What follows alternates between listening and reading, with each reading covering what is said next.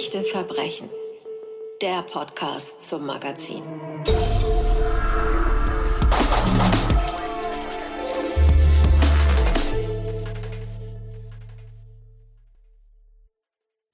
In unserer Titelgeschichte im Magazin Echte Verbrechen geht es um einen recht aktuellen Fall. Im Januar 2020 erschoss ein Mann in Rot am See in Baden-Württemberg seine gesamte Familie. Und die Kollegin Christa von Bernhut hat unter der Überschrift Ausgelöscht aufgeschrieben, was damals passiert ist und wie es dazu kam. Hallo Christa.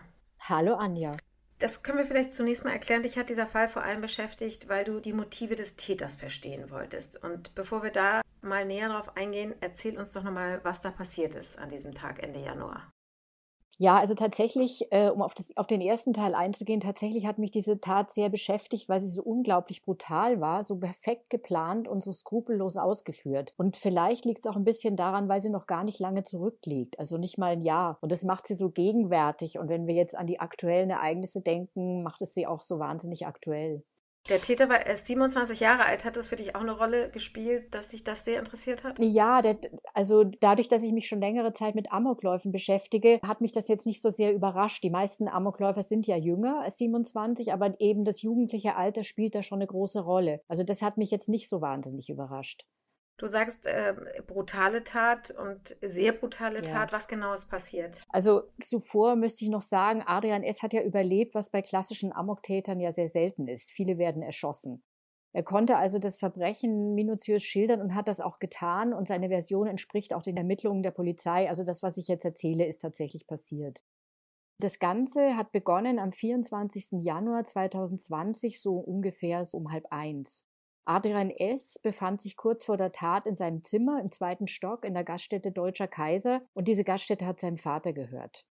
So, unten, also im Erdgeschoss, gab es so eine Art Familientreffen. Das heißt, die ganze Familie war zusammen, um dann später gemeinsam zur Beerdigung der Großmutter zu fahren.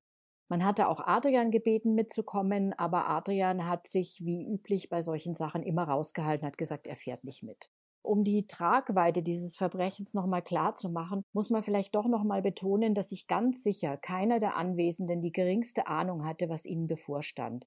Die waren also wirklich der Gefahr überhaupt nicht bewusst. Aber jetzt zur Tat selber.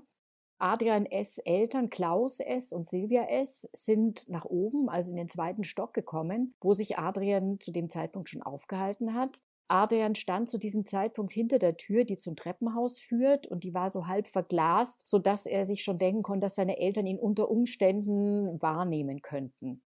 Er war bewaffnet mit einer 9 mm Halbautomatikpistole und zusätzlich ausgerüstet mit drei geladenen Magazinen. Also man sieht, er hatte richtig was vor und vor allem er war bestens vorbereitet.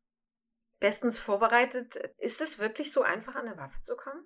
Nee, das ist natürlich nicht so einfach, aber da Adrian S. in einem Schützenverein war und in diesen Schützenverein auch extra deswegen eingetreten ist, weil er diese Tat jahrelang vorher geplant hat, hat er sich für einen Waffenschein qualifiziert in den Jahren davor. Das heißt, es war überhaupt nicht schwer, an die Waffe ranzukommen. Er hat sich in Nürnberg vollkommen legal diese Pistole gekauft. Nun hast du schon gesagt, er hat systematisch versucht, seine Familie auszulöschen. Und zwar die ganze Familie. Mutter, Vater, Bruder, Stiefschwester, Tante, Onkel, die Großeltern sind verletzt worden. Also das scheint wie ein Rausch gewesen zu sein. Jedenfalls, wenn man so von außen drauf guckt. Seinen 14-jährigen Neffen hat er aber verschont. Hat er erklärt, warum? Also ja, das hat er erklärt. Der Anwalt Andreas Kugel, der mit mir gesprochen hat, der hat mir sogar gesagt, bei der allerersten Vernehmung bei der Polizei hat er sogar geweint und hat gesagt, geht es meinen Neffen gut? Geht es den Kindern gut? Ist ihnen nichts passiert? Also das war ihm im Nachhinein erstaunlicherweise unglaublich wichtig. Er hat seine Neffen verschont, hat er später gesagt, weil äh, diese Kinder ja nichts dafür können. Gut, die konnten ja natürlich auch tatsächlich nichts dafür und die anderen allerdings leider nun auch nicht. Aber das hat Adrian S. ja ganz offensichtlich anders gesehen. Er hat selber die Polizei angerufen, nachdem er versucht hatte, offenbar sich selbst zu erschießen und nachdem diese in etwa 30 Schüsse gefallen waren. Was hat er denn dieser Polizei da am Telefon gesagt? Ja, er hat der Polizei gesagt, wortwörtlich, ich habe Monster getötet, blutige Monster getötet. Ich habe blutige Monster getötet. Und ähm, es war wohl so, es war wohl ein geschulter Polizist am Telefon, der hat 20 Minuten lang mit ihm gesprochen. Und Adrian S. hat also gesagt, es wäre die Rache für 20 Jahre Kindesmisshandlung gewesen und das wäre sein Motiv für die Tat gewesen. Und er hat es dann auch noch ein bisschen näher ausgeführt, was genau seine Eltern seiner Ansicht nach falsch gemacht hatten, um ihn zu so einer Tat zu bewegen. Du hast es schon gesagt, die Taten haben sich deshalb so genau aufklären lassen, weil Adrian geständig war. Hat er denn auch genauere Gründe genannt für diese Morde? Also seine, sein Motiv war, dass er glaubte, dass seine Mutter ihn mit weiblichen Hormonen bereits im Mutterleib vergiftet hat, weil sie sich eigentlich keinen Sohn gewünscht hat, sondern eine Tochter. Und dieser, ich sag's jetzt mal, Wahn führte er dann fort. Also das sei jetzt nicht nur im Mutterleib passiert, sondern auch später, als er ein Junge gewesen sei, hätte sie ihn ständig mit weiblichen Hormonen vergiftet und ihm auf diese Weise seine Männlichkeit genommen. Davon war er absolut überzeugt und davon war er auch im Gespräch mit dem Gutachter, mit dem ich auch gesprochen habe, nicht abzubringen. Er war absolut überzeugt davon, dass seine Mutter es getan hatte, obwohl es dafür nicht den geringsten Hinweis gegeben hat. Das sind alles Dinge, wo man, wenn man da von außen drauf guckt, denkt, der ist vermutlich nicht ganz gesund. Und der Prozess, der Adrian S. gemacht wurde, der ist ja auch zu Ende gegangen mit einem Urteil, wegen eingeschränkter Schuldfähigkeit, 15 Jahre in einer psychiatrischen Einrichtung, also nicht im Gefängnis. Wie ist das begründet worden? Ja, also der Gutachter hat das befürwortet, weil er gesagt hat, dass Adrian S., der sich ja vor Gericht sehr gut ausdrücken konnte, also er war sehr eloquent, fast rhetorisch brillant, das hat mir auch sein Anwalt bestätigt, aber er hatte ganz offensichtlich, er war nicht schizophren, das muss man noch dazu sagen, er war nicht schizophren, er hatte keine Halluzinationen oder Visionen, es gab keine Stimmen in seinem Kopf, die ihm irgendwas befohlen haben. Aber er hatte diesen isolierten Wahn, der Gutachter sagte, das ist eine relativ seltene Erscheinung, er hatte diesen isolierten Wahn, dass seine Mutter ihm Böses wollte, eben mit dieser Verabreichung von weiblichen Hormonen, dass sie damit seine Männlichkeit quasi vernichten wollte. Und das war sein Motiv. Die Angehörigen haben das natürlich ziemlich schockiert aufgenommen. Warum sind die sich so sicher, dass Adrian voll schuldfähig ist? Also sie sind sich deswegen vollkommen sicher, weil diese Tat, habe ich ja vorhin schon gesagt, extrem geplant und sehr effizient ausgeführt worden ist. Also er ist durch das Haus gelaufen und hat wirklich um sich geschossen. Er war in einer Art Rausch. Also er sagte selber, er war in einer Art Rausch, aber das Ganze passt nicht so richtig zusammen mit der absolut planvollen Vorgehensweise. Also Ziele waren seine Mutter, die ihn angeblich vergiftet hat, und ähm, seine ältere Stiefschwester, die angeblich angeblich die Komplizin seiner Mutter gewesen sein soll, also so stellte er sich das vor. Und diese beiden Frauen wollte er auf jeden Fall umbringen. Und alle anderen Opfer waren sozusagen Kollateralschäden.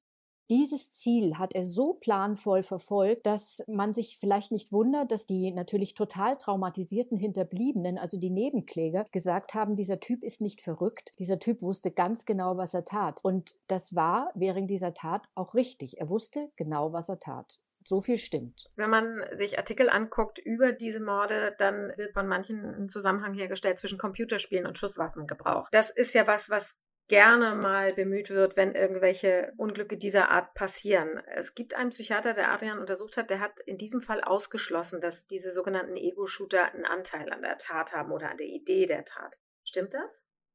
Ähm, Ausgeschlossen hat es direkt nicht, aber er hat gesagt, es, die spielten allenfalls eine Nebenrolle. Natürlich machen solche Taten, wenn du dafür empfänglich bist, also Battlefield One und Doom und wie diese ganzen Ego-Shooter-Spiele alle heißen, die Adrian S. auch gespielt hat. Natürlich senken die langfristig eine Hemmschwelle, wie gesagt, wenn der Spieler dafür empfänglich ist. Aber in diesem Fall war definitiv der Wahn, die Mutter hätte ihn vergiftet, der Treiber. Und die Computerspiele waren allenfalls vielleicht ein Mittel, sich weniger empfindlich zu machen, weniger empathisch und so weiter.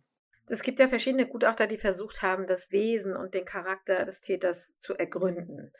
Gibt es sowas wie einen gemeinsamen Schluss dieser Gutachter? Ein gemeinsames Ergebnis?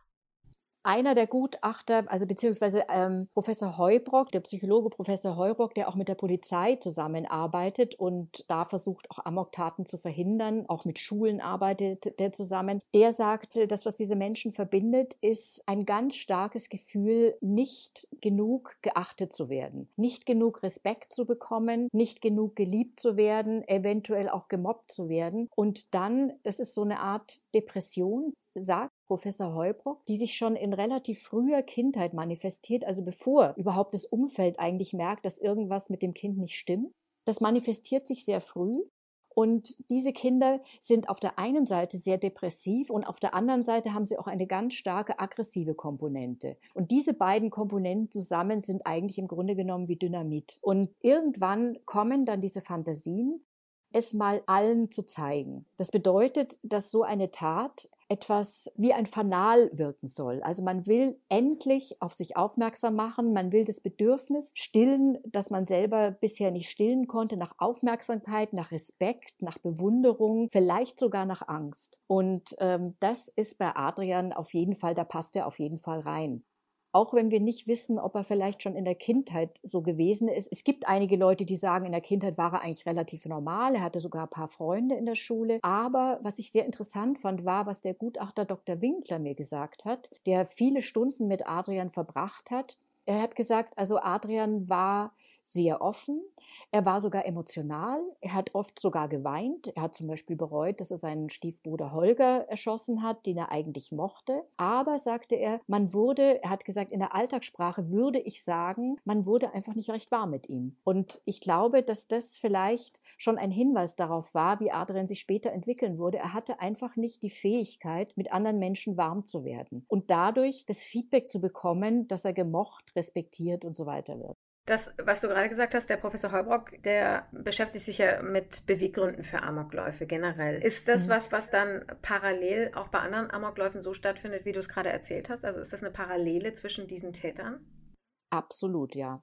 Das läuft wirklich genau so ab. Das ist, es hört sich schlimm an, weil natürlich jeder Mensch ein Individuum ist, aber auf A3S passt da wirklich ganz, ganz viel wenn wir davon ausgehen, dass er schon als Junge gewisse soziale Probleme hatte, gewisse Probleme hatte, mit seinem Umfeld klarzukommen. Und darauf gibt es schon einige Hinweise. Auch wenn ich mit Hinterbliebenen nicht sprechen konnte, es gibt einige Hinweise, dass er schon früher Probleme hatte mit dem Leben und der Welt um ihn herum und den Anforderungen, die an ihn gestellt werden und die er glaubte erfüllen zu müssen, aber nicht erfüllen konnte.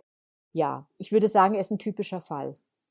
Ja, du sagst typischer Fall. Nun ist es ja aber nicht so, dass jeder, der vielleicht eine schlechte Kindheit hat oder der viel Computerspiele gemacht hat oder der das Gefühl hat, er wird nicht geliebt in der Pubertät, wenn es dann eh schwierig wird, zum Attentäter wird.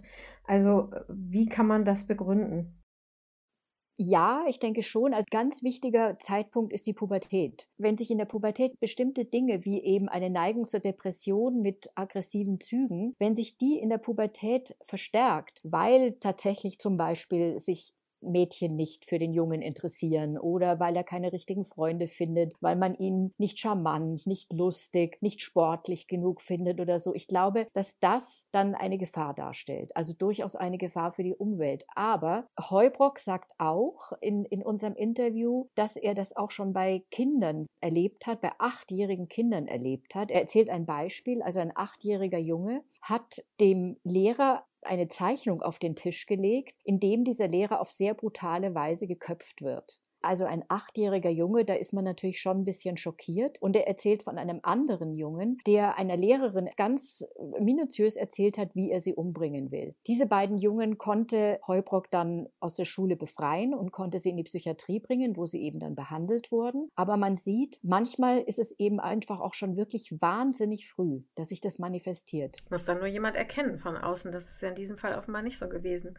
Nee, Allerdings muss man auch dazu sagen, Adrian ähm, hat das Ganze schon wirklich sehr schlau angestellt. Er ist ja extra in einen Schützenverein eingetreten und hat sich in diesem Schützenverein tatsächlich auch den, äh, den Mitgliedern angenähert. Also er ist mit denen einen Trinken gegangen, hat aber zum Beispiel auch Feste organisiert. Also er war da sozusagen ein geachtetes und sogar in Maßen beliebtes Mitglied. Und was für Gespenster da in seinem Kopf äh, rumgeschwirrt sind, davon, das haben alle äh, Beteiligten gesagt, davon, davon haben sie nichts geahnt, gar nichts. Und er hatte auch eine sehr sanfte, wohl auch freundliche, höfliche Art. Also er wirkte überhaupt nicht aggressiv oder verärgert oder so. Also man wäre bei ihm wirklich nie drauf gekommen, dass er so etwas plant. Es hat alle total erschüttert. Adrian S. ist angeklagt gewesen wegen sechsfachen Mordes und zweifachen versuchten Mordes. Er hat dann, wie du schon gesagt hast, umfassend gestanden, die Tat auch begründet. Und dann schreibst du in deinem Artikel, er hinterlässt aber viele Fragen. Welche zum Beispiel? Ja, er hinterlässt viele Fragen. Also natürlich die Frage nach dem Motiv, die Frage, wie er darauf gekommen ist, ähm, dass seine Mutter ihn vergiften wollte. Die Frage auch, ich meine, Adrian S. ist ein hochintelligenter Mann und trotzdem wehrt er sich einfach gegen die Vorstellung, dass es möglicherweise möglicherweise an ihm selbst gelegen hat, dass er mit der Welt nicht zurechtgekommen ist. Und es stellt sich tatsächlich die Frage, warum ein hochintelligenter junger Mann nicht erstmal versucht, sich Hilfe zu holen. Das hat er nie getan. Tatsächlich ist es wohl so gewesen, dass seine Mutter schon in dem Jahr, in dem er Abitur gemacht hat, 2012, sich erkundigt hat, ob ein Psychiater ihm eventuell helfen könnte. Aber so wie ich Adriane es einschätze, hätte er dem nicht zugestimmt und dann hätte das Ganze auch gar nichts gebracht, denn du kannst einen erwachsenen Menschen nicht dazu bringen, eine, eine Therapie zu machen, wenn er das nicht will. Es ist nicht so ganz einfach, diese Fälle miteinander zu vergleichen. Aber du hast eingangs gesagt, du recherchierst schon sehr lange in diesem Bereich Attentäter und Attentate für Artikel, für echte Verbrechen, aber auch für deine eigenen Kriminalromane.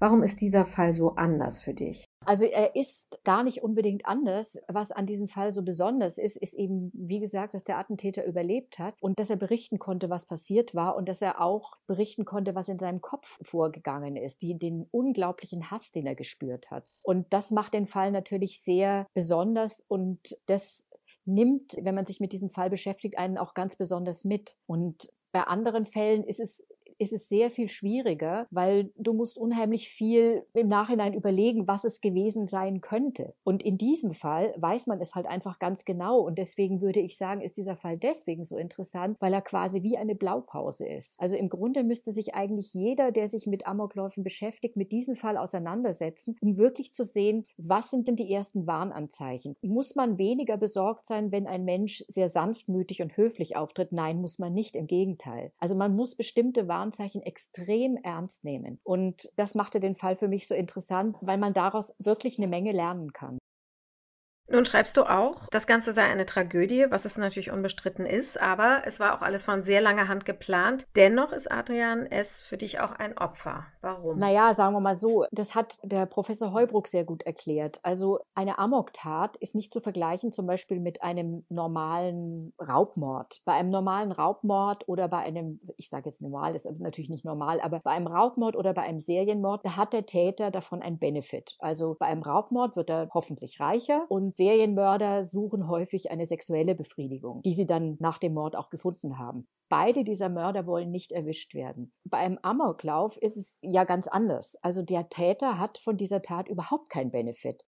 Was ihm passieren kann, ist, dass er erschossen wird im schlimmsten Fall und im allerbesten Fall kommt er in die geschlossene Psychiatrie. Und das bedeutet, kein Mensch kommt auf die Welt und denkt sich, ich will Amokläufer werden, weil das ist ja so toll, sondern es ist ja eigentlich grauenvoll. Adrians Leben ist im Grunde genommen, auch wenn er 15 Jahren eventuell vielleicht freikommen sollte, ist, sein Leben ist verwirkt. Das natürlich und verbunden auch mit der großen Angst, die er gehabt haben muss. Also ich will ein Beispiel nennen. Er hat zum Beispiel sein Zimmer zu einer Festung ausgebaut. Er hat hatte technische Überwachungsanlagen. Er hat das Zimmer nachts mit einem großen Riegel abgeriegelt, damit ihn ja niemand im Schlaf überfällt und ihn dann vergiften kann. Er hat sich zum Schluss nur noch von Haarmilch ernährt, weil er offenbar glaubte, von Haarmilch, da kann nichts passieren. Also er war, er war ein wirklich, wirklich gequälter Mensch und schuldigt seine Taten nicht und das relativiert auch gar nichts. Aber wenn man so sagen kann, er war vielleicht ein Opfer seiner eigenen Dämonen. Das Ganze ist passiert in einer Kleinstadt, ähm, in einem, wie du schon gesagt hast, Restaurant, also eine Gaststätte, die jeder kannte.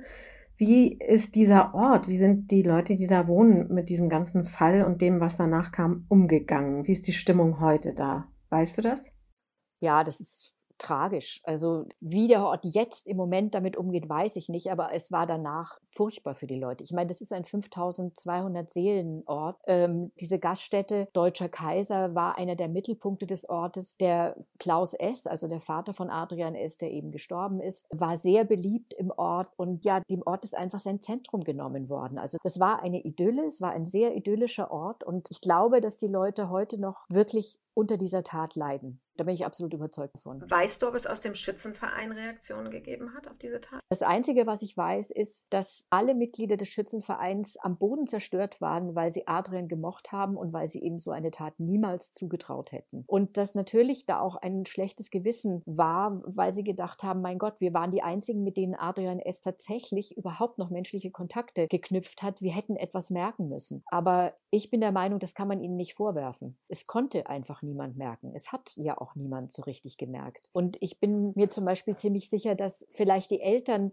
vielleicht etwas mutmaßen, aber das können wir natürlich nur noch spekulieren, weil natürlich ist es unnormal, dass sich ein 27-Jähriger nur in seinem Zimmer aufhält. Andererseits hat Adrian S. ja so getan, als würde er weiter studieren. Also er hatte sein Studium in Wirklichkeit abgebrochen, hat aber so getan, als würde er im Homeoffice weiter studieren. Also ich glaube, man kann weder dem Schützenverein noch sonst irgendjemandem anders einen Vorwurf machen, dass einfach niemand was gemerkt hat. Und abschließend, der Professor Heubrock, mit dem du gesprochen hast, hat der einen Rat, eine Idee, was die Aufmerksamkeit junger Leute gegenüber angeht oder was das Umgehen in der Familie mit Jugendlichen angeht, erste Anzeichen zu erkennen. Hat er eine Idee oder eine Empfehlung? Ja, er hat schon eine Empfehlung. Er sagt, das, was eben Adrian, das, das, was das Verhalten von Adrian ausgezeichnet hat, das ist einfach immer ein Warnsignal. Also man darf diese jungen Leute, wenn die sich in ihr, wenn sie sich verkriechen, wenn sie niemanden mehr in ihr Zimmer lassen, wenn sie ganz offensichtlich keine sozialen Kontakte nach außen mehr pflegen, man darf diese jungen Menschen nicht einfach so da allein lassen. Andererseits sagt aber Heubruck auch, dass unser gesellschaftliches System ist so, es beruht auf Freiwilligkeit. Er kritisiert ganz explizit, dass Eltern sich zwar an einen psychologischen Dienst wenden können, aber dass wenn derjenige, um den es geht, sagt, nein, ich brauche keine Therapie, nein, mir geht es gut, nein, ich weigere mich, eine Therapie in Anspruch zu nehmen, niemand irgendetwas unternehmen kann, bis etwas passiert. Er kritisiert es und er sagt, da muss sich unbedingt was ändern weil das kann so nicht weitergehen, weil solche Taten sind natürlich selten, aber sie kommen vor und dann sind halt einfach gleich mal richtig viele Leute tot was er sich wünscht, ich zitiere das jetzt mal, also Heubrock wünscht sich, dass die Behörden Kriseninterventionsteams installieren. Es müssten Instanzen geschaffen werden, die ganz schnell handeln dürfen, ohne dass Bedenkenträger mit Scheinargumenten alles verzögern. Er sagt, wir brauchen eine schnelle Eingreiftruppe. Psychiater, Psychologen, Polizei. Ist mir, sagt Heubrock, ehrlich gesagt egal wer. Hauptsache, die Leute sind kompetent. Und das ist sein Appell an die Politik. Er sagt, es muss etwas passieren.